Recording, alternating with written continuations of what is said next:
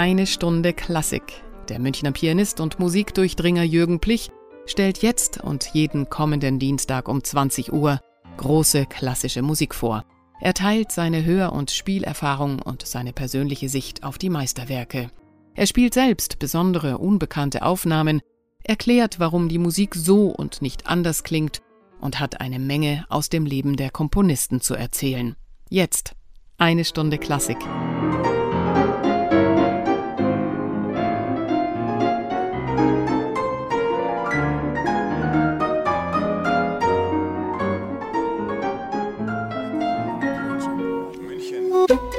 Radio München. Liebe Hörer, heute und in der nächsten Sendung will ich Ihnen mal Musikstücke und Aufnahmen vorspielen, die mich als Musiker geprägt haben. Was vielleicht verwundern mag, die Klavierstücke und Klavieraufnahmen nehmen dabei gar nicht die bedeutendste Rolle ein. Und ich bin sicher, dass ich in meinem nächsten Leben Sänger werde.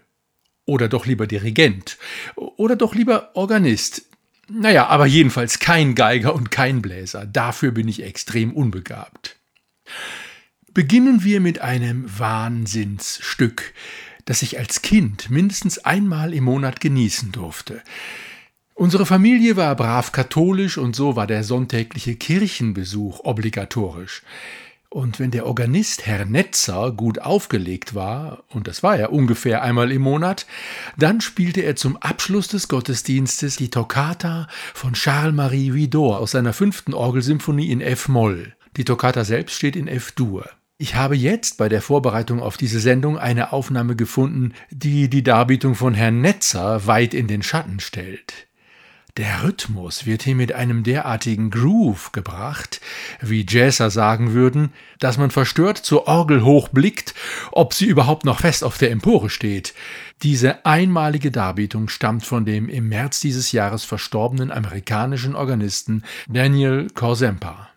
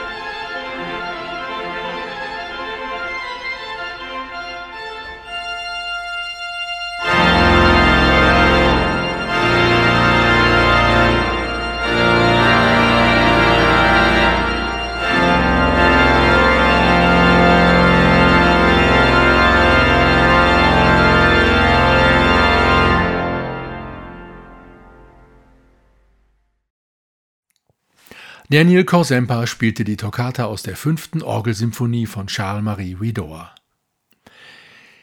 Nach meinen kindlichen Orgelerlebnissen dieser Art hätte es doch nahegelegen, meine Eltern hätten mich zu Herrn Netzer in den Orgelunterricht gebracht.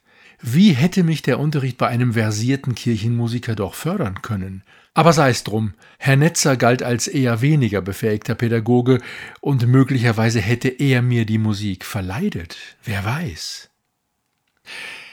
Meine Eltern hörten gern klassische Schallplatten. Meine Mutter ging regelmäßig in die Oper und hatte auch eine dicke Schallplattenkassette mit lauter Opernarien, aber wenn ich dort hineinhörte, blieb meine Begeisterung in eng umrissenen Grenzen. Das war und ist bis heute nicht ganz meine Welt, obwohl ich natürlich heute die Bedeutung einer Sängerin wie zum Beispiel Maria Callas völlig verstehe und ganz hoch einschätze. Warum und wie ich dann doch noch ein großer Gesangsfan wurde, erzähle ich später und vor allen Dingen in der zweiten Sendung. In der Plattensammlung meiner Eltern befand sich auch eine Aufnahme des Weihnachtsoratoriums von Johann Sebastian Bach, und die ganze Familie saß in der Weihnachtszeit vor dem kleinen Telefunken-Monoplattenspieler, dessen abnehmbarer Deckel gleichzeitig den Lautsprecher bildete, und hörte fromm zu. Und wenn das Einleitungsstück des zweiten Teils begann, die sogenannte Hirtenmusik, dann hieß es Psst, leise, denn vor dieser Musik wurden wir alle ganz andächtig. Und obwohl wir Sommer haben, spiele ich Ihnen, liebe Hörer, diese Hirtenmusik vor, so wie ich sie jedes Jahr gehört habe. In der Aufnahme mit dem Leipziger Gewandhausorchester unter der Leitung von Thomas Kantor Kurt Thomas.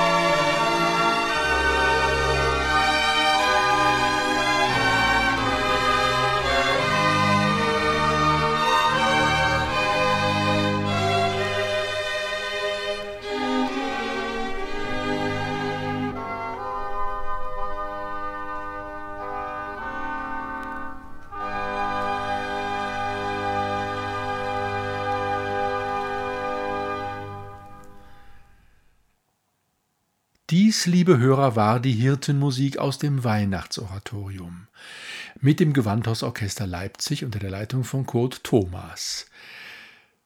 Wenn Sie gern Aufführungen des Weihnachtsoratoriums besuchen, dann haben Sie das Stück vielleicht nicht einmal wiedererkannt. Heute klingt das meistens so.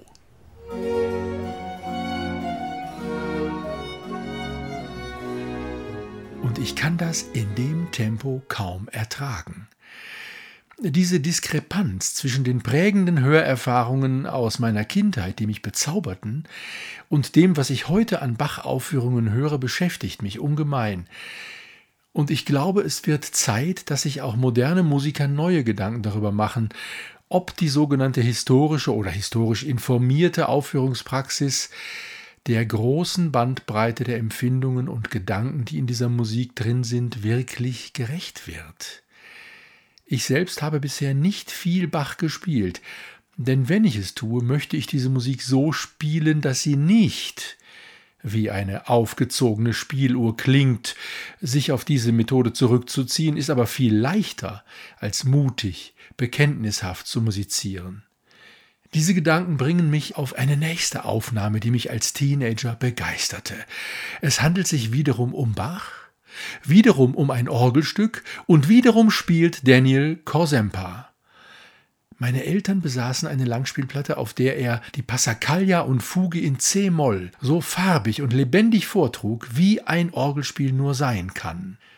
Eine Passacaglia ist ja eine Variationsfolge über einen, in diesem Falle acht Dreivierteltakte langen Bass.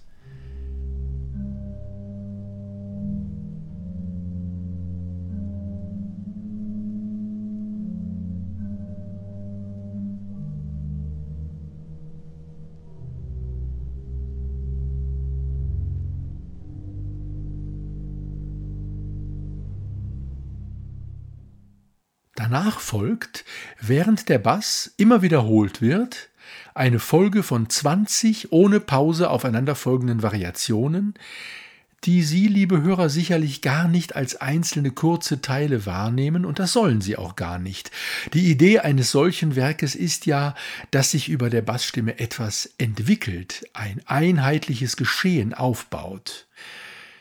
Dann folgt noch die Fuge. Die erste Hälfte des Passacaglia-Themas wird gleich zu Beginn mit einem in Achteln pulsierenden Gegenthema kombiniert. Es handelt sich also um eine sogenannte Doppelfuge.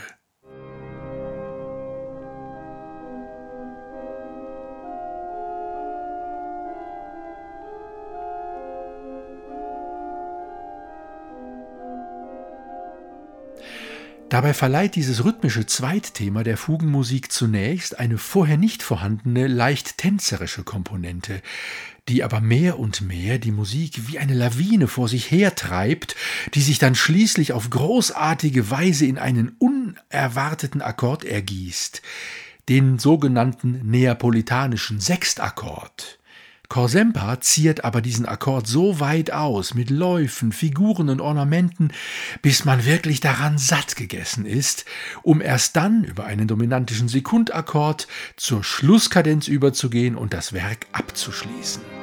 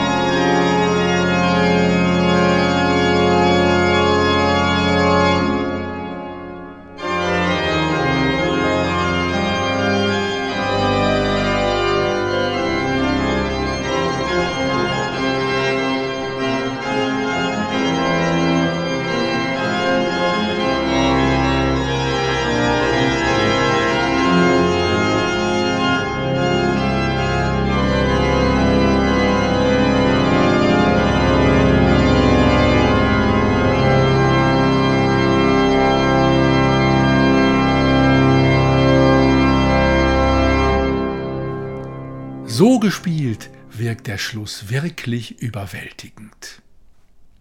Ich war als Jugendlicher von der Farbigkeit und dem Abwechslungsreichtum dieser Orgelaufnahme zwar begeistert, wagte aber in meiner Unerfahrenheit gar nicht zu beurteilen, ob das denn nun wirklich eine gute, maßstabsetzende oder vielleicht doch nur eine durchschnittliche Darbietung war. Auch der Geschmack und eine Urteilsfähigkeit müssen sich ja in einem jungen Musiker erst bilden. Aber nachdem ich später als Student in einem Live-Konzert eines durchaus namhaften, mir sogar flüchtig bekannten Organisten, der später Professor und Domorganist werden sollte, das Stück einmal gehört hatte und sehr enttäuscht war, da wurde mir klar, dass ich unbewusst schon längst eine Entscheidung darüber getroffen hatte, was ich von musikalischen Darbietungen erwarte. Als ich den Organisten nämlich nach dem Konzert fragte, warum er denn das ganze Stück von vorn bis hinten in einer Lautstärke ohne wechselnde Farben und Charaktere gespielt habe, ich, so sagte ich, kenne es farbiger und abwechslungsreicher, da lautete seine Antwort, ich habe mich entschlossen, auf die Eigendynamik der Musik zu vertrauen. Das hat sich mir eingeprägt, als Beispiel dafür, wie musikalische Schreibtischtäter musizieren, nämlich nach vorgefassten Konzepten am Leben und seiner Vielseitigkeit und Vielfarbigkeit vorbei. Jetzt hören Sie also Bachs Passacaglia ganz in der, wie ich inzwischen weiß, maßstabsetzenden Aufnahme mit Daniel Kosempa an der Orgel der Liebfrauenkirche im niederländischen Breda.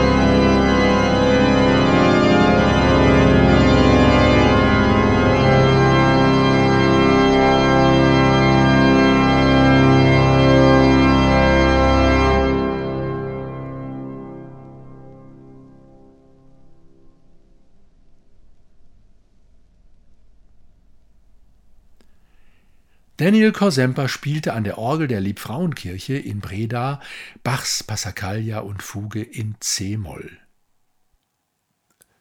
Ich sagte ja bereits, ich wurde dann später schon noch auf Umwegen Gesangsfan. Eine Offenbarung war für mich eine Aufnahme der Dichterliebe von Robert Schumann mit dem französischen Bariton Gérard Souzet und der Pianistenlegende Alfred Cortot. Diese Aufnahme werden wir in der nächsten Sendung hören. Diese Sendung wird dann überhaupt auch eher den musikalischen Miniaturen gewidmet sein. Jetzt aber will ich Ihnen noch ein weiteres musikalisches Monument vorspielen. Es handelt sich um eine Aufnahme mit demjenigen Sänger, der mich als erster mit seiner Stimme wirklich tief in seinen Bann gezogen hat. Den 1909 geborenen und 2003 verstorbenen Bassbariton Hans Hotter. Seine Stimme, nie hart, dabei ungeheuer groß und nach meinem Empfinden Wärme und Menschlichkeit ausstrahlend, war für mich lange der Inbegriff eines gesunden, kraftvollen und schönen Organs. Dass er auch Schwächen hatte, habe ich lange Zeit gar nicht wahrgenommen. Liebe macht eben blind. Er sprach manchmal undeutlich, nahm das aber, wie ich weiß, teils bewusst in Kauf, um stets ein wunderbares Legato zu produzieren.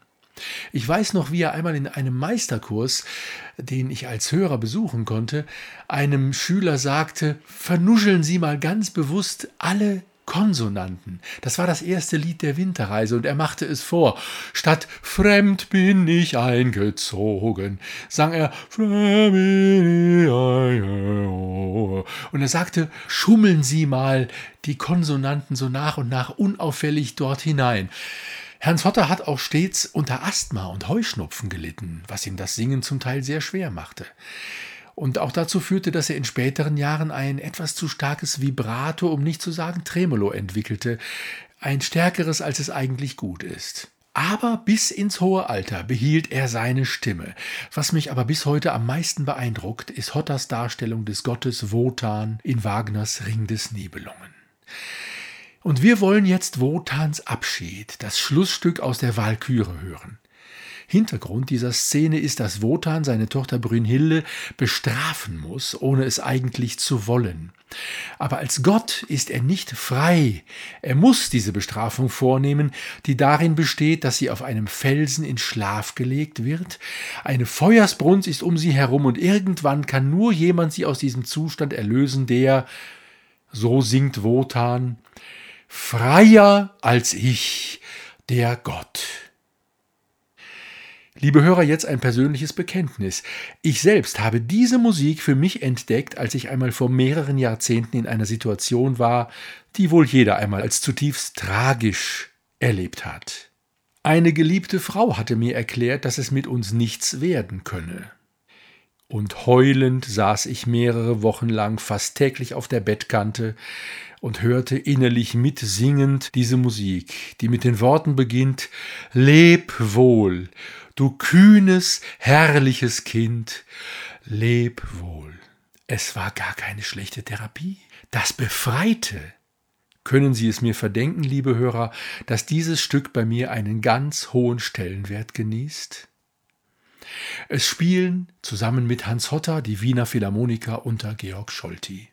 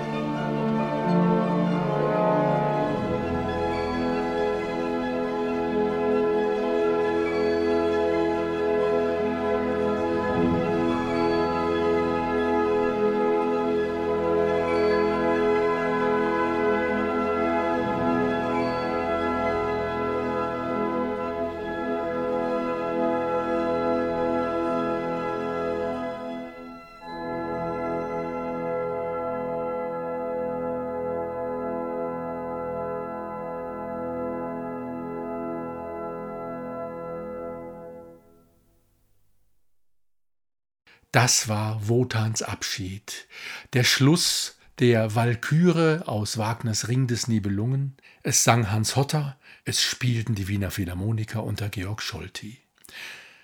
Der zweite Teil, meine Lieblingsaufnahmen und meine Lieblingsstücke, folgt in der nächsten Woche. Ich freue mich darauf. Auf Wiederhören, meine lieben Hörer, Ihr Jürgen Plich.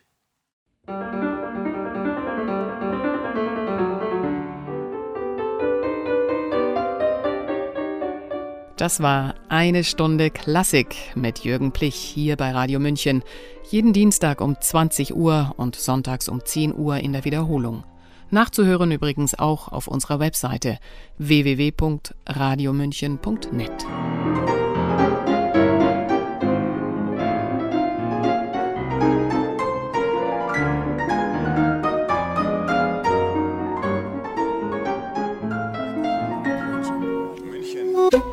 Radio München